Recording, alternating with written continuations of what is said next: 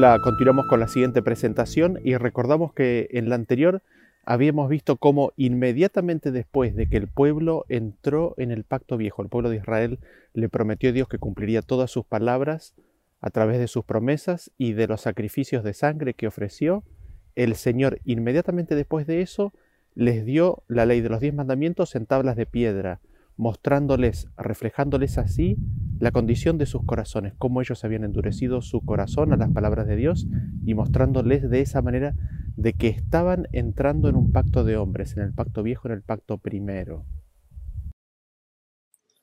En este tema me gustaría cubrir el capítulo 3 de Segunda de Corintios, dado que amplía sobre los dos pactos. Vamos entonces a leer a partir del versículo 1 dice, ¿Comenzamos otra vez a recomendarnos a nosotros mismos? ¿O tenemos necesidad, como algunos, de cartas de recomendación para vosotros o de recomendación de vosotros? Nuestras cartas sois vosotros, escritas en, en nuestros corazones, conocidas y leídas por todos los hombres, siendo manifiesto que sois carta de Cristo expedida por nosotros, escrita no con tinta, sino con el Espíritu del Dios vivo, no en tablas de piedra, sino en tablas de carne del corazón. Y tal confianza tenemos mediante Cristo para con Dios, no que seamos competentes por nosotros mismos para pensar algo como de nosotros mismos, sino que nuestra competencia proviene de Dios, el cual asimismo nos hizo ministros competentes de un nuevo pacto, no de la letra, sino del Espíritu, porque la letra mata, mas el Espíritu vivifica. Y si el ministerio de muerte grabado con letras en piedras fue con gloria, tanto que los hijos de Israel no pudieron fijar la vista en el rostro de Moisés a causa de la gloria de su rostro, la cual había de perecer, ¿cómo no será más bien con gloria el ministerio del Espíritu?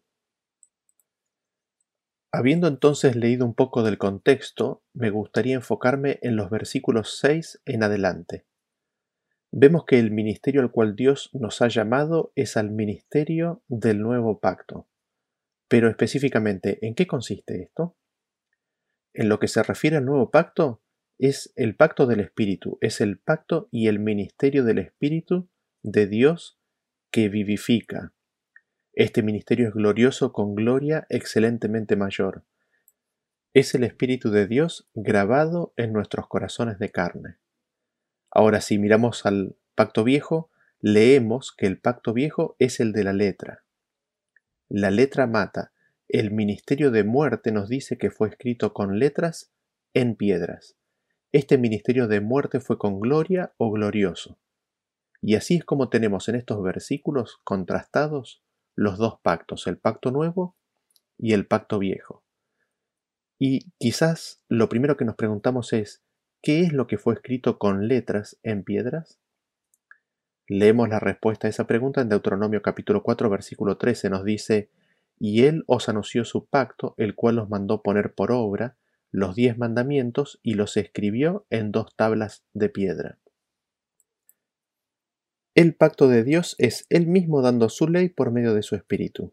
Ese es el nuevo pacto. Pero en el pacto viejo, esa misma ley es recibida en forma de letras sin el Espíritu es recibida sobre un corazón duro que recibe la letra de la ley. Así, el primer punto que vemos es que el pacto viejo está basada en la letra del pacto nuevo, pero no en el espíritu del pacto nuevo, sin el espíritu del pacto nuevo. Lo siguiente que nos preguntamos al respecto es, ¿cómo es posible que la letra de los diez mandamientos sea un ministerio de muerte? ¿Cómo es eso posible? Porque nosotros, respecto de la ley, leemos en Proverbios 13, 14 de que es eh, manantial de vida para apartarse de los lazos de la muerte. La ley de la sabiduría, la ley del sabio es manantial de vida. En Santiago 2.12 nos dice que así hablad y así haced como los que habéis de ser juzgados por la ley de la libertad. La ley dada por Dios es la ley de la libertad y las escrituras nos dicen más respecto de esta ley en Juan 12:50, y sé que su mandamiento es vida eterna. Jesús mismo nos dice que su mandamiento es vida eterna. Ahora, La ley de Dios, sus mandamientos, son manantial de vida, son la ley de la libertad, son vida eterna. ¿Cómo es que la ley de Dios viene a ser manantial de vida, libertad y vida eterna? ¿Cómo es eso posible mientras que al mismo tiempo afirmamos que la letra de estos mismos mandamientos es ministerio de muerte? Y allí mismo en el versículo de segunda de Corintios que leímos recién encontramos la respuesta, porque nos dice que el Espíritu es el que vivifica y da vida. Recordemos cómo es el pacto nuevo de Dios dando su ley en su intención original y primigenia. En Hebreos 10:15 nos dice y nos atestigua lo mismo el Espíritu Santo, porque después de haber dicho, este es el pacto que haré con ellos después de aquellos días, dice el Señor, pondré mis leyes en sus corazones y en sus mentes las escribiré. El nuevo pacto es Dios dándonos de su Espíritu Santo que vivifica nuestros cuerpos mortales y graba en nuestros corazones la ley. Así, la ley implantada en nuestros corazones carnales por el Espíritu de Dios viene a ser un manantial de vida, la ley de la libertad y vida eterna. Porque la ley en el espíritu, no en la letra, viene a ser una representación fiel del carácter de Dios, de la justicia de Dios. Ahora, los diez mandamientos grabados sobre la piedra son tan solo una declaración en palabras humanas de la justicia de Dios.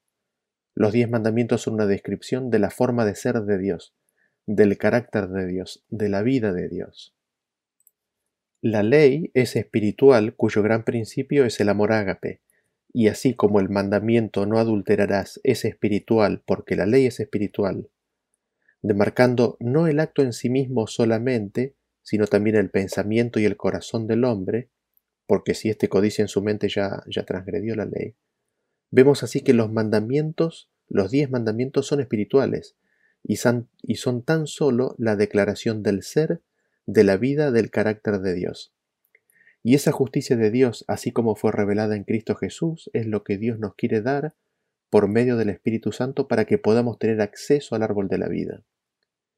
La vestidura de bodas que el Padre provee es la justicia de Dios manifestada en Cristo para todo invitado, y es lo que habilita a participar de la fiesta de las bodas del Cordero. Por eso, el mandamiento viene a ser vida, porque el Espíritu que vivifica graba en nuestros corazones el pase o el pasaporte con la visa de entrada al reino celestial. Pero nos preguntamos nuevamente, ¿cómo es posible que esa misma ley que en el Espíritu es vida venga a ser el ministerio de muerte en la letra? ¿Cómo es eso posible? En primer lugar, esto es lo que leemos respecto de la ley en su letra, en los diez mandamientos. En Romanos 2.20 nos dice, hablando de, de los judíos, ¿no? O del judío, instructor de los doctos, maestro de niños, que tienes en la ley la forma de la ciencia y de la verdad. Allí vemos que en la ley está la forma de la ciencia y la verdad, y en ese sentido es de gran ventaja para el pueblo de Dios tener esa forma de la ciencia y la verdad, porque la ley escrita en letras viene a ser un testigo de la forma de esta ciencia y verdad. Es la forma porque es Cristo mismo en quien están escondidos todos los tesoros de la sabiduría, porque Él es la sabiduría y Él es la verdad de Dios. Así, Cristo y la vida de Cristo es la ciencia y la verdad, y en la ley tenemos su forma. Así, cuando Cristo se manifiesta y le vemos, miramos a la ley y la ley da testimonio de que Cristo es el enviado de Dios, de que Él es la justicia de Dios revelada. Ahora, habiendo dicho eso, esta ley, esta declaración de la justicia de Dios, ¿cómo viene en su letra a ser el ministerio de muerte? Leamos como el mismo Pablo lo explica en Romanos capítulo 4 versículo 15. Pues la ley produce ira, pero donde no hay ley tampoco hay transgresión. Vemos que en donde no hay ley no hay transgresión y consecuentemente no hay ira. Sin embargo, cuando la ley ingresa, es dada o es recibida, la transgresión viene a ser manifiesta en la conciencia y allí, al ingresar la ley y manifestar el pecado, produce ira. Veamos esto en, en otros versículos. En Romanos 7:7 dice, ¿Qué diremos, pues? ¿La ley es pecado? En ninguna manera. Pero yo no conocí el pecado sino por la ley, porque tampoco conociera la codicia si la ley no dijera, no codiciarás. Así vemos que el conocimiento del pecado viene por la ley. Si no fuera porque la ley nos dice, no codiciarás, el pecado no sería manifiesto en mi vida, estaría, estaría aún allí presente como siempre, pero inconsciente en mi conciencia. Sin embargo, cuando viene el mandamiento que dice no codiciarás, allí viene el conocimiento del pecado. Y seguimos leyendo en el capítulo 7, versículo 9, y yo sin la ley vivía en un tiempo, pero venido el mandamiento, el pecado revivió y yo morí. Sin la ley se vive un tiempo, es decir, sin la conciencia de la ley y del pecado. Sin embargo, cuando viene o ingresa el mandamiento, el pecado viene a ser manifiesto, viene a ser sobremanera pecaminoso, y en la toma de conciencia del pecado, nos dice el apóstol Pablo, yo morí. Es en ese momento cuando viene la culpabilidad, la toma de conciencia que el pecado mora en mí y que soy digno de muerte, allí es cuando se produce la administración de muerte. La ley viene a poner de manifiesto todo el pecado que mora en mí y el pecado revelado trae como fruto la convicción de pecado y la condena de muerte. Y sigue diciendo en el versículo 10, y hallé que el mismo mandamiento que era para vida, a mí me resultó para muerte, porque el pecado tomando ocasión por el mandamiento me engañó, y por él me mató. De manera que la ley a la verdad es santa y el mandamiento santo, justo y bueno.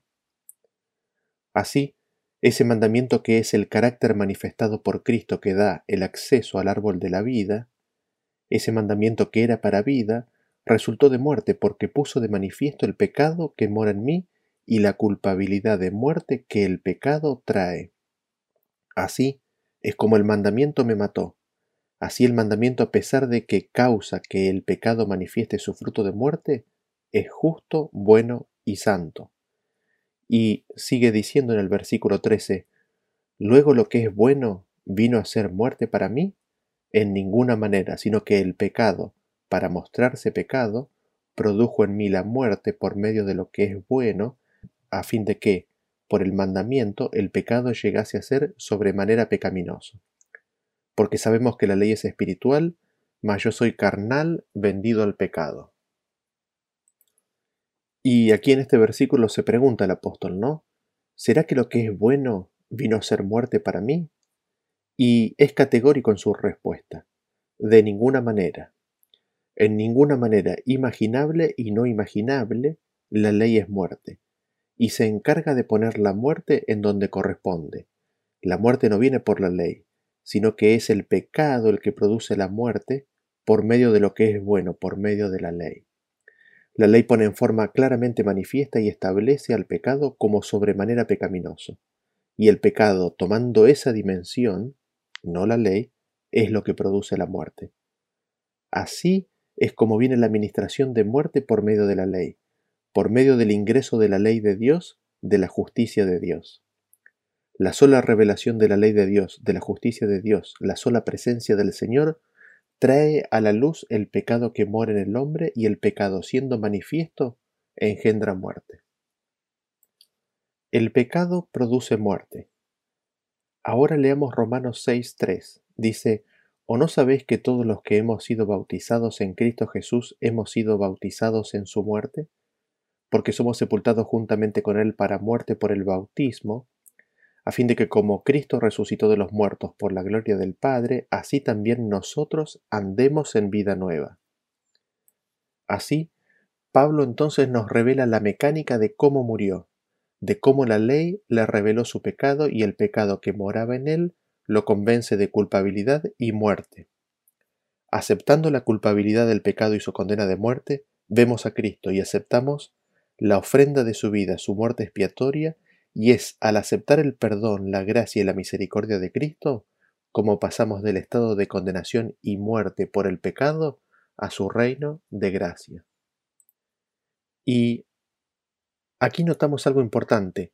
Para poder recibir en primer lugar el perdón y la gracia y ser levantados por la gloria del Padre a nueva vida, primero hemos de pasar por la convicción de pecado y muerte. Eso lo produce la ley. Esa es la administración de la ley. La ley cuando se revela en mi conciencia produce la convicción de pecado y muerte. Sin embargo, estando Cristo presente, su perdón, gracia y espíritu me vivifican para caminar en nueva vida. Esto lo explica Pablo en la carta a los Gálatas, en el capítulo 3, versículo 24, de la siguiente manera. Dice, de manera que la ley ha sido nuestro ayo para llevarnos a Cristo a fin de que fuésemos justificados por la fe. La ley viene así a ser nuestro, nuestro tutor, nuestro instructor, nuestro ayo para llevarnos a Cristo. Y veamos otro versículo en donde se muestra exactamente esta misma dinámica. En Romanos capítulo 5 versículo 20 dice, Pero la ley se introdujo para que el pecado abundase, mas cuando el pecado abundó, sobreabundó la gracia, para que así como el pecado reinó para muerte, así también la gracia reine por la justicia para vida eterna mediante Jesucristo Señor nuestro. ¿Para qué viene la ley? ¿Con qué razón la ley es dada en el monte Sinaí? Es dada para que abunde el pecado, para que la ley pueda hacer su ministración de muerte, Así cuando Cristo proclamó la ley en el monte Sinaí, el pueblo entero tomó conciencia de su pecaminosidad. La presencia de Dios, la columna de fuego, los truenos y rayos, el resplandor de gloria cubierta por la nube de oscuridad, el temblor del monte y la tierra, las instrucciones de que nadie se acerque al monte porque mirar implicaría morir, todo eso sucedió junto con la proclamación de la ley, y la ley hablada manifestada, junto con todo ese contexto, les trajo convicción de pecado. Abundó el pecado y el pecado siendo manifiesto, trajo convicción de culpabilidad y de condena de muerte. Pero el versículo nos dice que allí mismo, en ese mismo tiempo y lugar, en exactamente en el mismo lugar donde abundó el pecado y convicción de culpabilidad y muerte, sobreabundó la gracia.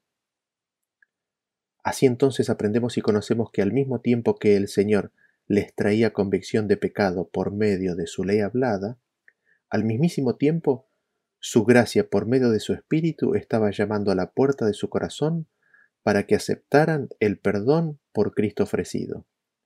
Y mientras que la medida de pecado que al pueblo de Israel se les manifestó fue abundante, la gracia que le fue dada en ese mismo momento en el ofrecimiento del perdón y de la gracia, fue superabundante.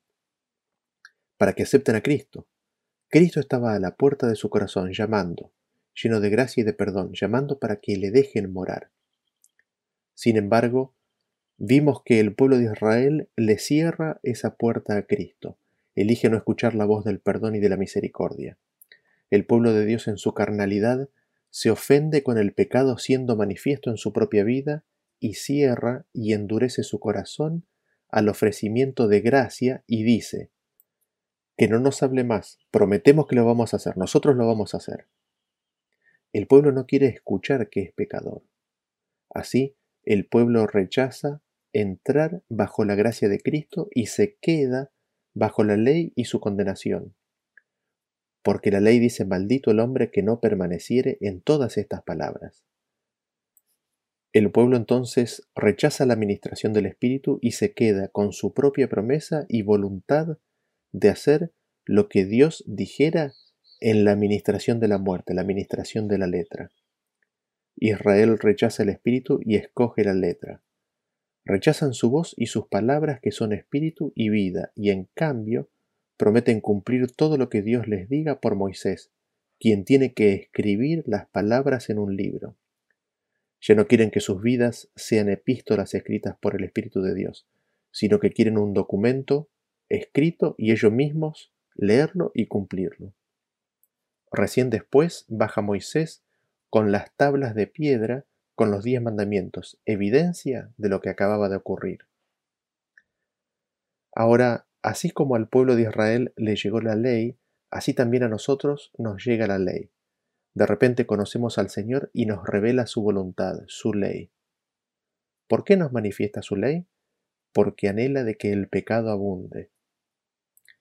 Él anhela que el pecado abunde para que tomemos conciencia de lo que hay en nuestra vida y recibamos esa administración de muerte que la ley trae, para que tengamos esa convicción de pecado, culpabilidad y muerte. Pero ahí, al mismo tiempo y lugar donde abunda ese pecado que la entrada de la ley hizo abundar, ahí mismo el Señor nos revela su superabundante perdón y gracia que están disponibles desde la fundación del mundo. El Señor nos manifiesta nuestra condición para que le abramos la puerta a su ayuda, a su perdón y bendición. Esa es la administración de muerte que es gloriosa. Y aquí lo que hemos de considerar no son las acciones solamente. En ese sentido, no caigamos en la tentación del fariseo, que es la Jerusalén actual, de pensar en términos de acciones. El fariseo dijo, gracias Señor porque no hago esto, no hago aquello, sí hago esto, sí hago esto otro. Salgamos del plano de las acciones y miremos a nuestro corazón. Y allí veremos que como Cristo dijo está el manantial de todo lo que contamina al hombre. Esa es la condición natural de nuestro corazón. Nuestros pensamientos son la clave aún antes de que las acciones. Y allí cuando nuestro pensamiento se va por caminos que no deberían ir, allí mismo en cierto momento el Espíritu Santo manifiesta su espada que es la palabra de Dios. Allí el Espíritu de Dios nos trae su ley y nos convence de pecado. ¿Qué hacemos con ese pensamiento que de repente se revela pecaminoso? ¿Nos endurecemos y persistimos en ese pensamiento pecaminoso? ¿O escuchamos esa convicción de pecado y aceptamos a Cristo? El Espíritu nos revela ley, la justicia de Dios, y al mismo tiempo nos es revelada la pecaminosidad de nuestro pensamiento para que corramos a Cristo. Allí mismo, en ese mismo instante y lugar, hay superabundante provisión de perdón y gracia por parte de Cristo. Así, Dios es siempre oportuno socorro. Es mi experiencia de que a veces tenemos la mente entrenada en ir por caminos que no son los del Señor, y la lucha en los pensamientos se vuelve titánica. El corazón carnal lucha por sobreponerse y como si fuera una fuerza de gravedad busca imponerse y mantenerse en la huella establecida por tanta repetición. Sin embargo, el Señor allí está invitándonos a hincarnos de rodillas y aceptar su ayuda para que dichos pensamientos no tengan el control sobre nuestra vida. El Señor ve nuestra súplica y recibe nuestros pensamientos, recibe nuestro permiso, para poder darnos ese perdón y esa gracia y construir una muralla contra el pecado. Y me gustaría ahora mostrarles todo esto y en particular la administración de muerte en una historia bíblica. ¿En qué andaban los discípulos de Cristo antes de la crucifixión? Como ustedes recordarán, durante buena parte de su ministerio y especialmente en su última caminata hacia Jerusalén, donde Cristo iba a ser crucificado, todos los discípulos estaban enfrascados en una lucha de quién de ellos iba a ser el mayor. A pesar de que Cristo les atraía enormemente y se maravillaban de su enseñanza y de su vida, a pesar de que le aceptaban como el Mesías, como el Hijo de Dios y Salvador, aún había resabios en los cuales manifestaban su carnalidad. Aún no moraba en ellos el amor ágape de Dios. Buscaban y luchaban entre ellos por la supremacía. Leamos ahora Mateo 26:30. Dice que cuando hubieran cantado el himno, el último himno, salieron al monte de los olivos. Entonces Jesús les dijo, Todos vosotros os escandalizaréis de mí esta noche porque escrito está, heriré al pastor y las ovejas del rebaño serán dispersadas. Pero después que haya resucitado, iré delante de vosotros a Galilea. Respondió Pedro y le dijo, Aunque todos se escandalicen de ti, yo nunca me escandalizaré. Jesús le dijo, De cierto te digo que esta noche, antes que el gallo cante, me negarás tres veces. Pedro le dijo, Aunque me sea necesario morir contigo, no te negaré. Y todos los discípulos dijeron lo mismo.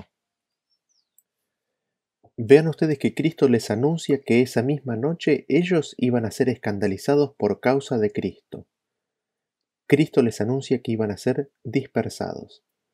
Pedro, lleno de confianza propia, declara que sí, es posible que los otros se escandalicen, pero él no. Él nunca se iba a escandalizar. Jesús, que no puede mentir, le cuenta y le revela la condición de su corazón. De cierto te digo que le afirma Jesús que me negarás tres veces. Y Pedro insiste en su autosuficiencia y promete que aunque sea necesario morir con él, él no lo iba a negar. Y todos los otros discípulos se sumaron a Pedro. Notemos cuidadosamente la secuencia. Cristo les declara lo que iba a suceder y de cómo ellos lo iban a negar. Cristo les declara su condición. Pedro, con autosuficiencia y desconocimiento propio, niega eso y promete que él lo hará. Cristo confirma lo que había dicho, a lo cual Pedro y los discípulos nuevamente con autosuficiencia, desconociendo que sin Cristo nada podían hacer, niegan de que vayan a hacer eso y prometen no negar. Así, Pedro y los discípulos entran con Cristo en una relación del viejo pacto, donde ellos le prometen a Cristo de que no le iban a negar. Ellos iban a cumplir esa promesa. Cristo fue llevado al juicio y Juan y Pedro lograron entrar. Y allí Pedro trataba de no mostrarse muy interesado en el juicio de su maestro. Pero su corazón estaba desgarrado por el pesar al oír las crueles burlas y los ultrajes que Cristo sufría. Con la finalidad de ocultar sus verdaderos sentimientos, trató de unirse a los perseguidores de Jesús en sus bromas inoportunas, pero su apariencia no era natural. La atención fue atraída a él por segunda vez y se le volvió a acusar de que él era un seguidor de Jesús, y declaró con juramento no conozco al hombre. Le fue dada otra oportunidad. Transcurrió una hora y uno de los criados del sumo sacerdote le preguntó ¿No te vi yo en el huerto con él? Verdaderamente tú eres de ellos, porque eres Galileo y tu habla o tu hablar es, es semejante. Al oír esto, Pedro se enfureció. Los discípulos de Jesús eran conocidos por la pureza de su lenguaje, y a fin de engañar plenamente a los que le interrogaban y justificar la actitud que había asumido, Pedro negó ahora a su maestro con maldiciones y juramentos. El gallo volvió a cantar. Pedro lo oyó entonces y recordó las palabras de Jesús. Antes que el gallo haya cantado dos veces, me negarás tres veces. Mientras los juramentos envilecedores estaban todavía en los labios de Pedro y el agudo canto del gallo repercutía en sus oídos, el Salvador lo mira de lleno su pobre discípulo. Al mismo tiempo los ojos de Pedro fueron atraídos hacia su maestro, y en aquel amable semblante leyó profunda compasión y pesar, pero no había enojo. Al ver ese rostro pálido y doliente, esos labios temblorosos, esa mirada de compasión y perdón, su corazón, el corazón de Pedro, fue atravesado como por una flecha. Su conciencia se despertó. Los recuerdos acudieron a su memoria y Pedro recordó la promesa que había hecho unas pocas horas antes de que iría con su Señor a la cárcel y a la muerte. Recordó su pesar cuando el Salvador le dijo que negaría a su Señor tres veces esa misma noche. Pedro acababa de declarar que no conocía a Jesús, pero ahora comprendía, con amargo pesar, cuán bien Jesús lo conocía a él y cuán exactamente había discernido su corazón, cuya falsedad él mismo desconocía. Una oleada de recuerdos lo abrumó. La tierna misericordia del Salvador, su bondad, su longanimidad, su amabilidad, su paciencia para con los discípulos tan llenos de errores. Se acordó de todo, también recordó la advertencia, Simón, Satanás ha pedido para zarandearos como a trigo, pero yo he rogado por ti para que tu fe no falte. Reflexionó con horror en su propia ingratitud, su falsedad, su perjurio. Una vez más miró a su maestro y vio cómo le herían. No pudiendo soportar ya más la escena, salió corriendo de la sala con el corazón quebrantado. Siguió corriendo en la soledad y las tinieblas, sin saber ni siquiera dónde iba. Se encontró en el Getsemaní. Recordó vívidamente la escena de unas horas antes. El rostro dolorido de su Señor, manchado con las gotas del sudor de su sangre, convulsionado por la angustia, todo eso vino a su memoria. Recordó con amargo remordimiento que Jesús había llorado y agonizado en oración solo, mientras que aquellos que deberían haber estado unidos con él en esa hora penosa estaban durmiendo. Y recordó el pedido de Jesús, velad y orad para que no entréis en tentación. Volvió a presenciar la escena de la sala del tribunal. Lo torturaba el saber que había añadido él la carga más pesada a la humillación y el dolor del Salvador.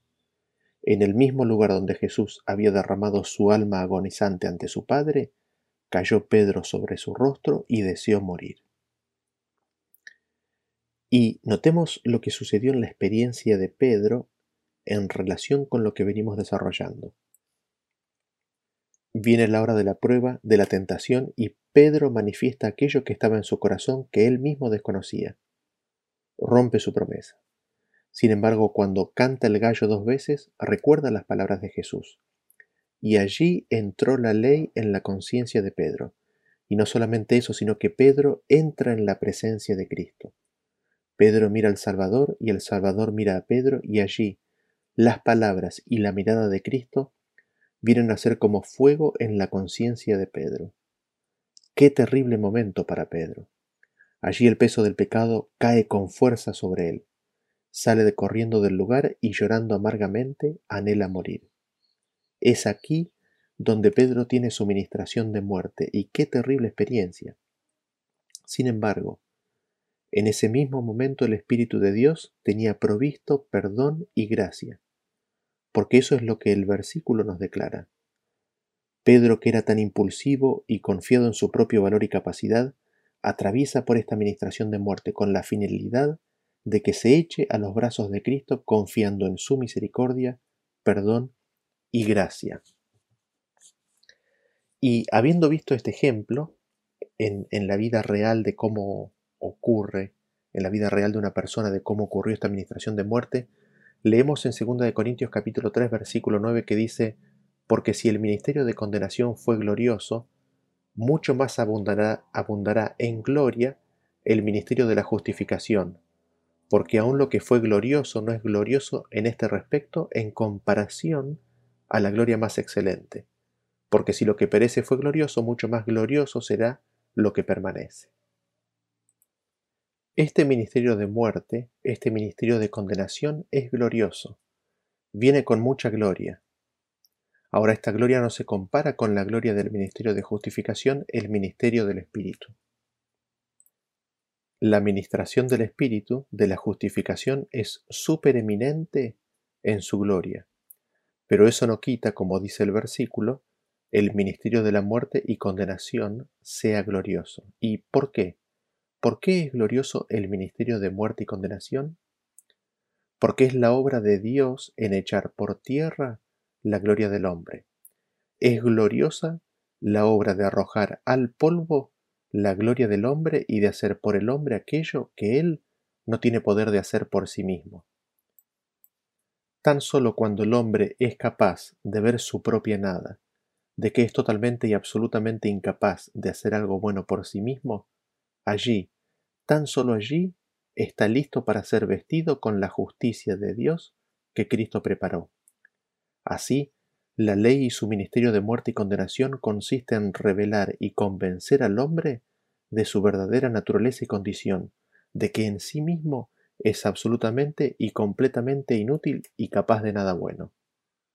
Y sigamos leyendo en 2 Corintios capítulo 3 versículo 12 dice, Así que, teniendo tal esperanza, hablamos con mucha confianza y no como Moisés, que ponía un velo sobre su rostro para que los hijos de Israel no pusiesen los ojos en el fin de aquello que había de ser abolido. El apóstol Pablo sigue diciendo en su carta a los Corintios que dado que el ministerio recibido es del Espíritu y no de la letra, habla con mucha confianza, y no porque la competencia sea propia, sino porque proviene de Dios. Y dado que es ministro del Espíritu, no del viejo pacto o de la letra, habla con mucha confianza y no como Moisés que tenía que poner un velo, es decir, Pablo habla directamente, sin velo por delante. ¿Y por qué tenía Moisés que poner un velo? Vean cómo está relatado este evento en Éxodo capítulo 34 a partir del versículo 29. Dice, Y aconteció que descendiendo Moisés del monte Sinaí con las dos tablas del testimonio en su mano, al descender del monte, no sabía Moisés que la piel de su rostro resplandecía después de que hubo hablado con Dios. Y Aarón y todos los hijos de Israel miraron a Moisés y aquí la piel de su rostro era resplandeciente, y tuvieron miedo de acercarse a él. Entonces Moisés los llamó, y Aarón y todos los príncipes de la congregación volvieron a él, y Moisés les habló. Después se acercaron todos los hijos de Israel, a los cuales mandó todo lo que Jehová les había dicho en el monte Sinaí. Y cuando acabó Moisés de hablar con ellos, puso un velo sobre su rostro. Cuando venía Moisés delante de Jehová para hablar con él, se quitaba el velo hasta que salía, y saliendo, decía a los hijos de Israel lo que le era mandado. Y al mirar los hijos de Israel el rostro de Moisés, veían que la piel de su rostro era resplandeciente, y volvía Moisés a poner el velo sobre su rostro, hasta que entraba a hablar con Dios. Moisés, luego de hablar con Dios y de que le haya sido revelada la gloria de Dios, resplandecía en su rostro. Y notemos qué es lo que le sucede al pueblo. El pueblo tiene miedo de acercarse a Moisés por esa luz. Moisés hablaba con Dios a cara descubierta y su rostro resplandecía. Ahora, Moisés no necesitaba ponerse el velo, él podía hablar con Dios sin necesidad de velo y a cara descubierta. Sin embargo, el pueblo de Israel no podía contemplar la gloria que se reflejaba en el canal, es decir, el medio de comunicación, en Moisés y en su rostro. El velo en realidad no lo necesitaba Moisés, sino que el velo era algo que todo el pueblo de Israel tenía delante de sí. Sin embargo, por deferencia al pueblo de Israel, es Moisés el que se pone el velo y se lo saca cuando habla con el Señor. Es el canal el que cubre la gloria con el velo para que Israel pueda hablar y ver al canal. Esto también es una figura de una realidad mayor, de que Cristo puso un velo, se encarnó para que la humanidad pudiera hablar y ver al canal o medio de Dios. Porque la brillantez de Cristo sin el velo de la humanidad hubiese alejado al hombre por miedo, así como ocurrió cuando Cristo se acercó a Adán y a Eva enseguida de que hubieran pecado. Ahora, ¿qué es lo que ocurría con el pueblo de Israel? No podían oír y ahora tampoco pueden ver la gloria de Dios con la cual Dios anhelaba bendecirlos. Su condición pecaminosa y carnal se los impedía. La incredulidad que había en ellos actuaba como un velo sobre sus ojos y sus oídos que les impedía escuchar y ver la luz de Dios. Ellos no tenían fe, a diferencia de Moisés, que por la fe se sostuvo como viendo al invisible. Así es entonces que en realidad los que tenían un velo era el pueblo de Israel.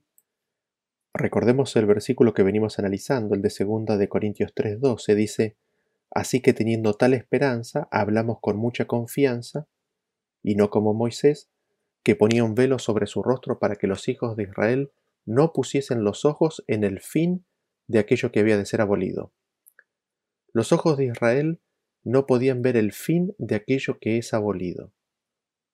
Recordemos el uso de la palabra fin y veamos un versículo al respecto que usa exactamente la misma palabra fin en su idioma original en griego.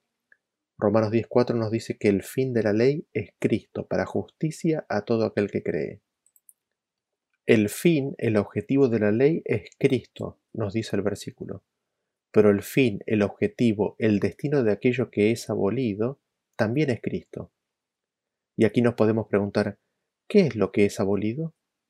Para no hacerlo muy largo, no leeremos los versículos, pero son abolidos los sacrificios y las ofrendas. Son abolidos el servicio del santuario y el sacerdocio aarónico. También nos dice en el contexto que el primer pacto, el de la letra, perece, todo esto, absolutamente todo esto apunta y dirige a Cristo. El fin, el objetivo de los sacrificios, las ofrendas, el santuario, el sacerdocio y el pacto viejo es Cristo y llevarnos a Cristo. Veámoslo bien claro un poquito más adelante en la carta de Pablo cuando nos dice en el versículo 18. Por tanto nosotros todos mirando con cara descubierta como en un espejo la gloria del Señor, somos transformados en la misma imagen de gloria en gloria como por el Espíritu del Señor. Y el 4.5 nos dice que no nos predicamos a nosotros mismos, sino a Jesucristo como el Señor, sino a Jesucristo el Señor. Así vemos que lo que los israelitas no podían contemplar ni mirar era el objetivo, la finalidad de aquello que es abolido. No podían contemplar a Cristo ni a su gloria. Les daba miedo. Cristo les había sido claramente presentado en el Cordero Pascual, la columna de nube, el maná, el agua de la roca, como el ángel del pacto que iba a estar con ellos y protegerlos, que iba a morar con ellos y entrarlos en la tierra prometida. Y seguimos leyendo en 2 de Corintios 3:14 que dice, hablando de Israel, pero sus mentes fueron cegadas porque hasta el día de hoy cuando leen el Antiguo Testamento permanece sin ser quitado el mismo velo el cual Cristo abolió.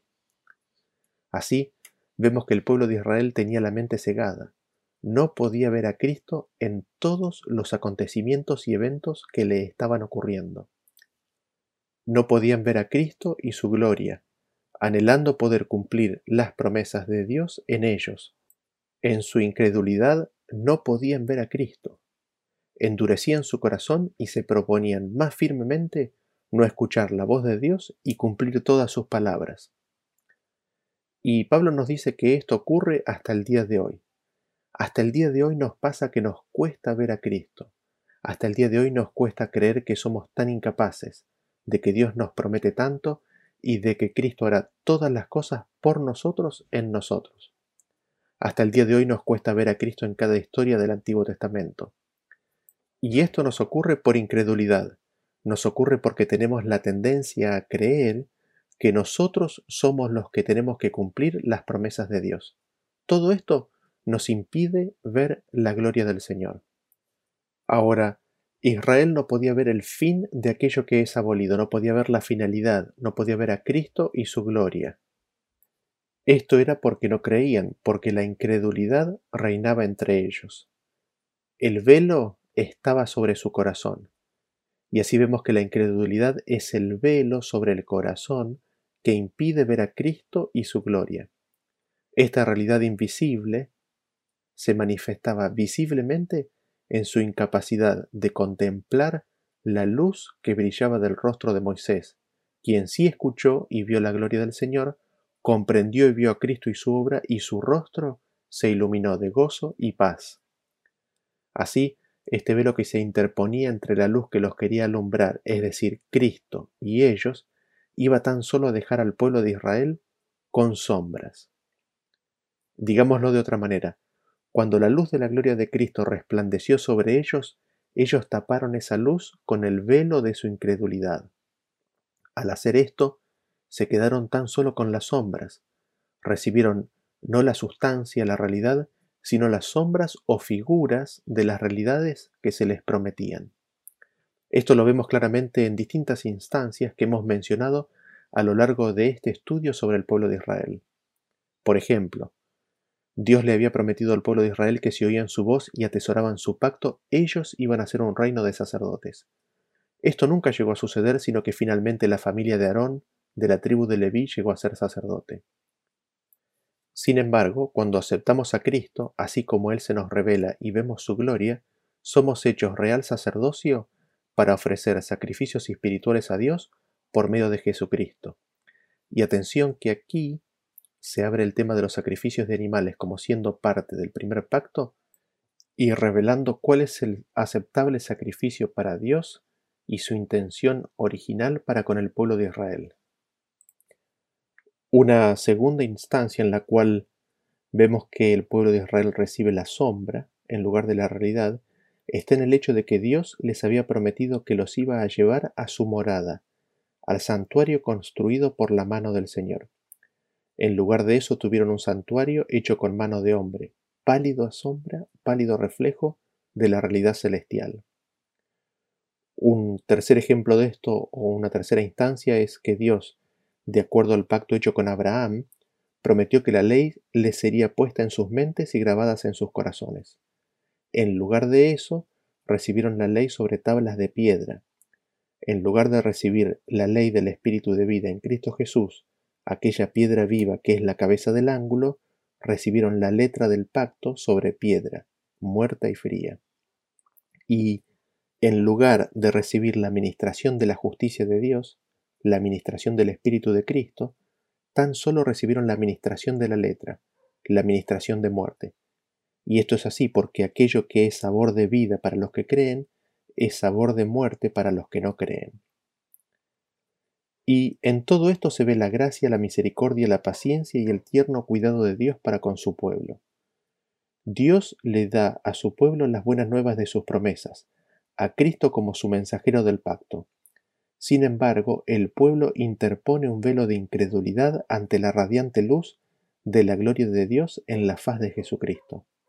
Estando el velo, Dios se comunica con ellos a través de los símbolos y figuras que surgen de la sombra que dicho velo interpone. A pesar de eso, las sombras en sí mismo declaraban para todo el que quisiera escuchar y ver las realidades eternas de la gloria de Dios en su Hijo. A pesar de que las sombras mismas no constituían la sustancia, la realidad en sí misma, ellas daban testimonio continuo al que quisiera escuchar de la gloria del amante carácter de Dios manifestado en su Hijo Jesús, de la obra que Dios quería hacer por cada uno de sus hijos en forma individual, del amor paternal divino infinitamente mayor al amor maternal humano que con el Padre tiernamente mira a cada uno de sus hijos perdidos. Y esa realidad estaba allí, presente al alcance de sus manos, cuando quisieran tomarla por fe y leemos que el velo por Cristo es abolido o es quitado. Al recibir a Cristo, al ver a Cristo en toda la experiencia de Abraham, de los patriarcas, de Moisés y el pueblo de Israel en su salida de Egipto, de cómo el Espíritu Santo de Jehová los pastoreó por el desierto y fue su escudo de día y de noche, podían aferrarse a las realidades en lugar de las sombras. Cada vez que se aferraran a Cristo, el velo sería removido. Eso Pablo lo dice inmediatamente después del último versículo que leímos. Dice en el versículo 16, pero cuando se conviertan al Señor, el velo será quitado, porque el Señor es el Espíritu, y donde está el Espíritu del Señor, allí hay libertad. Por tanto, nosotros todos, mirando con cara descubierta como en un espejo la gloria del Señor, somos transformados en la misma imagen, de gloria en gloria, como por el Espíritu del Señor. Y Pablo lo quiere dejar bien claro, por eso dice que él está hablando con franqueza en la administración del Espíritu. Dice que cuando se conviertan al Señor, el velo será quitado. Podrán ver a Cristo en el viejo pacto o en el viejo testamento. Lo podrán ver en todas las historias. Este velo es por el Señor mismo quitado cuando se vuelven a Él. Y nos dice que el Señor Jesucristo es el Espíritu, y allí donde está el Espíritu del Señor hay libertad. Allí, donde el pueblo de Israel recibió libertad y recibió la ley de la libertad, el pacto nuevo, allí mismo estaba el Señor Jesucristo por su Espíritu, tratando de poner en sus mentes y grabar en sus corazones la ley de Dios. Era Cristo mismo, era el Espíritu de Jehová que los pastoreó. El Espíritu de Jehová que los pastoreó es el Señor Jesucristo. Y ahora dice Pablo, nosotros que hemos recibido la administración del Espíritu, miramos, no con el velo, no por sombras, miramos con la cara descubierta como Moisés. ¿Qué es lo que miramos? La gloria del Señor. La gloria del Señor es su carácter. Juan 17 nos dice que Jesús oró al Padre diciendo, Padre, te he glorificado en la tierra. Luego él amplía en qué consiste esa glorificación. Cristo había dado a conocer el nombre del Padre. Cristo había declarado en palabras y en acción, en toda su vida y ministerio, de que el Dios vivo e inmortal es amor, de que este Dios ama con un amor ágape tan autosacrificado, de que envió a su propio Hijo al mundo, lo envió en espíritu y en carne, para atraerlos siempre que éstos se dejaran de regreso al hogar. Y como Moisés al mirar como en un espejo la gloria del Señor, somos transformados en la misma imagen de aquello que observamos. Es de gloria en gloria, a medida que captamos las profundidades inagotables del amor de Dios, a medida que descubrimos cada faceta más abarcante y profunda de su consideración por sus hijos errantes, de que somos transformados de gloria en gloria por el Espíritu del Señor. Y sigue diciendo Pablo en 2 Corintios 4.1, por tanto, Teniendo nosotros este ministerio según la misericordia que hemos recibido, no desmayamos, antes bien hemos renunciado a lo oculto y deshonesto, no andando con astucia, ni usando la palabra de Dios con engaño, sino que por la manifestación de la verdad nos recomendamos a la conciencia de todo hombre delante de Dios. Teniendo este ministerio del pacto nuevo donde anunciamos las glorias del Señor, el misterio de Dios que es Cristo en vosotros, renunciamos a lo oculto y deshonesto, no andando con astucia ni usando la palabra de Dios con engaño. Evidentemente cuando el hombre está en el ministerio de la letra, en el pacto viejo, cae en este terrible error de usar astucia y de usar la palabra de Dios con engaño. Cuando se está en el viejo pacto no se ve a Cristo ni la gloria del Señor en el Antiguo Testamento. No se lo ve a Cristo ni a la gloria del Señor en su actuar, Tampoco se lo puede ver al Señor y su gloria en la obra gloriosa del viejo pacto, porque es totalmente inconsciente a la condición propia. Por eso, Pablo dice que ahora con la manifestación de la verdad, es decir, de Cristo, nos recomendamos a la conciencia de todo hombre delante de Dios. Y sigue diciendo en el versículo 3, que si nuestro Evangelio está aún encubierto, para los que se pierden está encubierto en los cuales el Dios de este mundo cegó la mente de los incrédulos para que no les resplandezca la luz del glorioso Evangelio de Cristo, el cual es la imagen de Dios, porque no nos predicamos a nosotros mismos, sino a Jesucristo el Señor, y nosotros vuestros siervos por Jesús, porque Dios que mandó que de las tinieblas resplandeciese la luz, es el que resplandeció en nuestros corazones, para iluminación del conocimiento de la gloria de Dios en la faz de Jesucristo. Y leemos que estar y permanecer en el primer pacto, con el velo de incredulidad puesto delante nuestro, porque no podemos contemplar la gloria de Cristo, es perdición. Es el enemigo de las almas, el destructor, el que ciega el entendimiento de este mundo, de los incrédulos, para que no puedan ver la luz del glorioso Evangelio de Cristo, imagen de Dios. Lo más terrible de todo esto es que la luz brillante de las buenas nuevas de la salvación de Cristo, por medio de sus promesas en su espíritu, genera temor en los que están cegados por el engaño del pecado y la incredulidad. Increíble. Y Pablo sigue diciendo que no nos predicamos a nosotros mismos, sino que nuestro Evangelio son las buenas nuevas, todas, todas buenas nuevas sobre nuestro Señor Jesucristo, y de que es Dios el que nos dio a Jesucristo, para que contemplando su rostro, el rostro de Jesucristo, contemplemos su gloria, la gloria de Dios, y así podamos salir de las tinieblas espantosas y conocer la gloria de Dios. Y así vamos terminando este tema, pero antes de terminar me gustaría redondear una idea o concepto introducido en este tema. Y esto tiene que ver con el establecimiento de las sombras, el establecimiento de las figuras, el ministerio de la letra como un medio cuya finalidad es llevarnos a Cristo.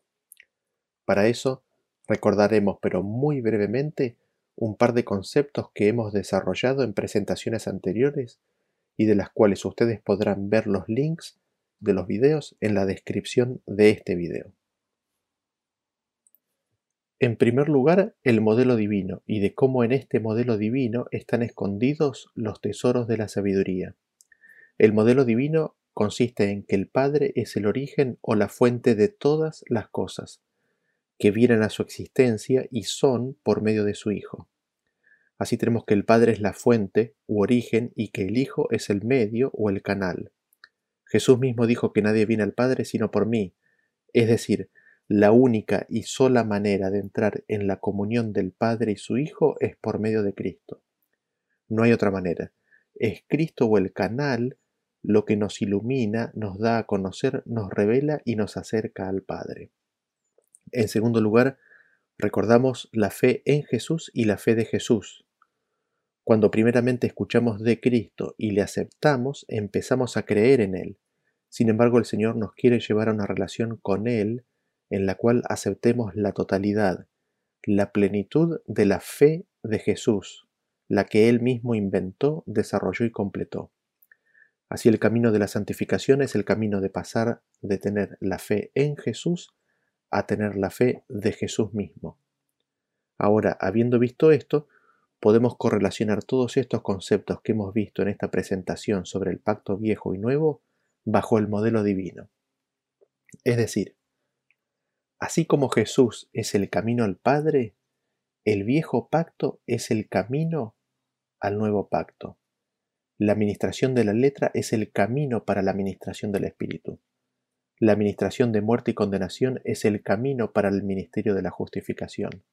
La muerte al yo es el camino a la vida en Cristo Jesús. La sombra es el camino para la realidad. El velo es el camino para la gloria de Dios. La fe en Jesús es el camino para la fe de Jesús. Las tablas de piedra son el camino al corazón. Lo glorioso pero que perece es el camino para, la, para lo supereminentemente glorioso que permanece. La ley es el camino a Cristo. La ley de Dios es el camino a la gracia de Dios. Y más relaciones podríamos destacar y comentar, pero creo que se capta la idea. El canal es el medio, es el descenso de Dios por medio de su Hijo para alcanzarnos en el horrible pozo de nuestra perdición. Y dentro de eso, me gustaría resaltar en forma particular la relación que existe entre el viejo pacto y el nuevo pacto. El nuevo pacto es la fuente, el viejo pacto es el canal. Nadie va al nuevo pacto si no es por medio del viejo pacto. Y veamos esto en forma bien, práctica y concreta.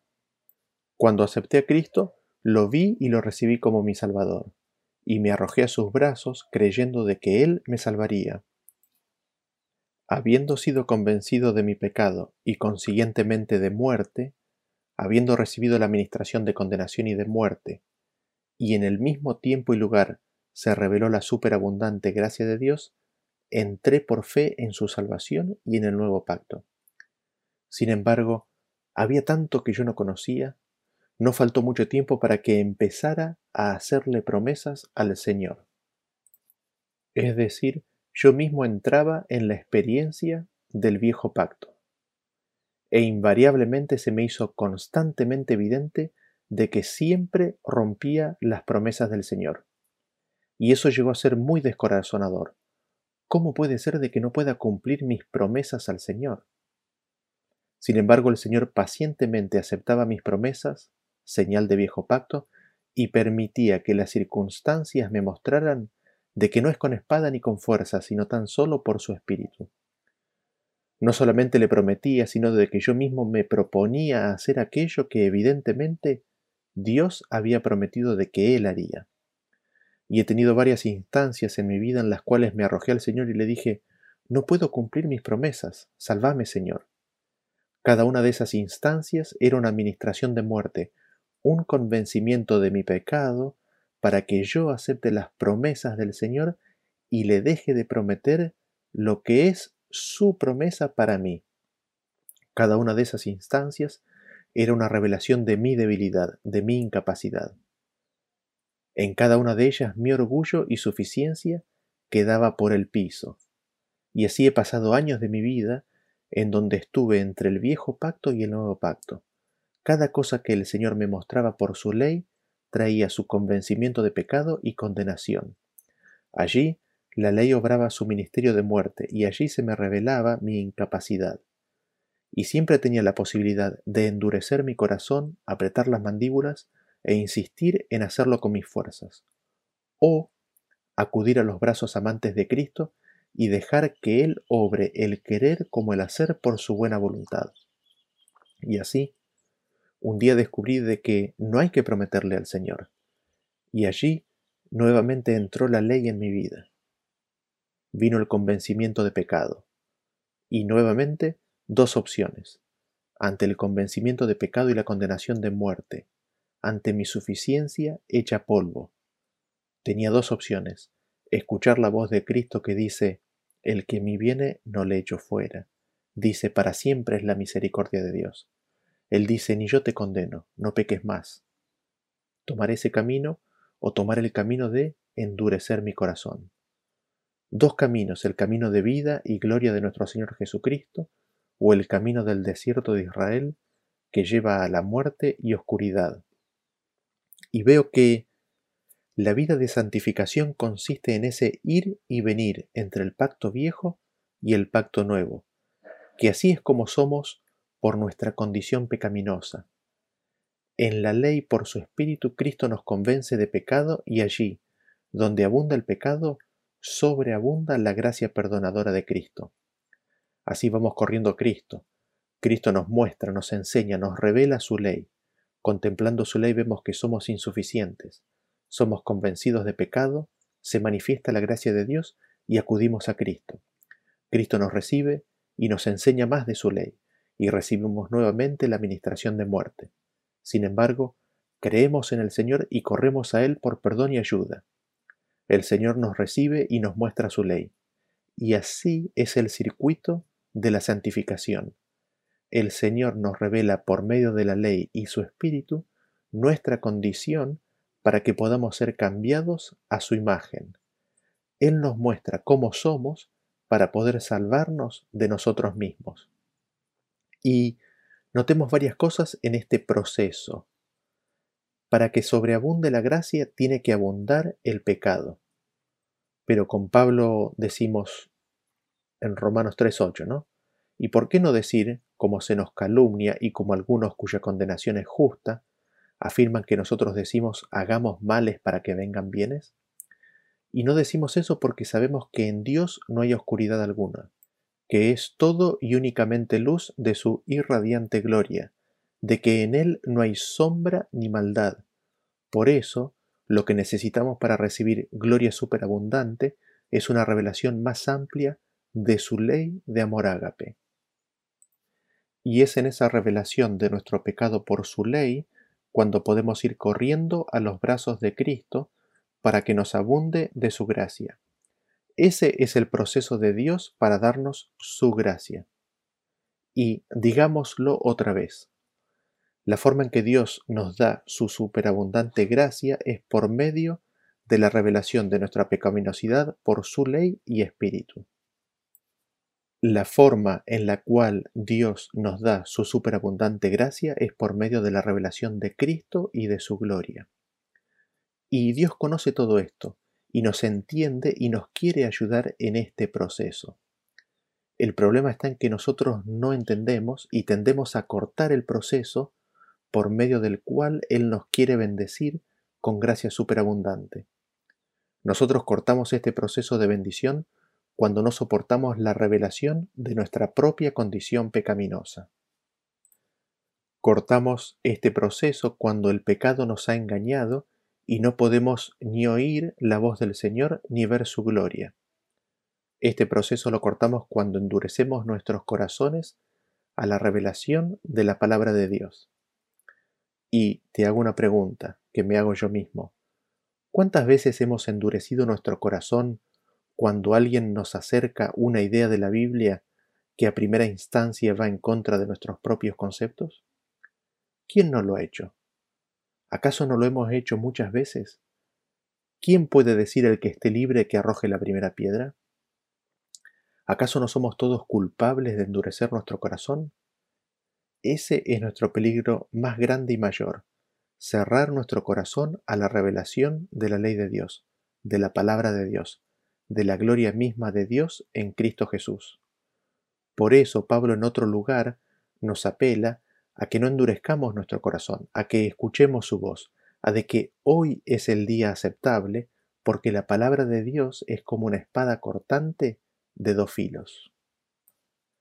Lo otro que notamos es que nosotros que hemos alcanzado el fin de los siglos, los cuales asistimos a la purificación del santuario, cuando ocurre la revelación del misterio de Dios, viviremos lo suficiente o viviremos la suficiente cantidad de veces este ir entre Cristo y la ley, entre el pacto nuevo y el pacto viejo, que llegará el momento en que Cristo será reflejado perfectamente en nuestras vidas. Esto, que había ocurrido en el lecho de muerte del ladrón en la cruz y fue en vida para Enoch, Elías y quién sabe cuántos más, será una realidad en los 144.000. Cristo tendrá el trono en todo nuestro ser y nos podrá dar la plenitud de su fe, la fe de Jesús. Y cuando esto ocurra, luego de una administración de muerte que seguramente será severa, similar a la que los discípulos pasaron en la crucifixión de Jesús, nos podrá sellar en el pacto de Dios con el derramamiento de la lluvia tardía en el carácter del Padre y el Hijo en nuestras frentes, y que el Padre confirmará cuando pronuncie las palabras del pacto nuevo luego de la quinta plaga. Que Dios nos ayude a siempre escucharle y recibir su voz, su palabra, su ley y su espíritu. Así, hoy es el llamado a escuchar su voz, hoy es el llamado a recibir su palabra, hoy es el llamado a contemplar su gloria con el rostro descubierto sin el velo. Hoy Cristo por medio de su Espíritu quiere morar en su pueblo para terminar en nosotros la obra que comenzó. Es mi deseo de que su pueblo, que la Odisea, que tú y yo le abramos el corazón. Que Dios los bendiga y nos vemos en el próximo tema.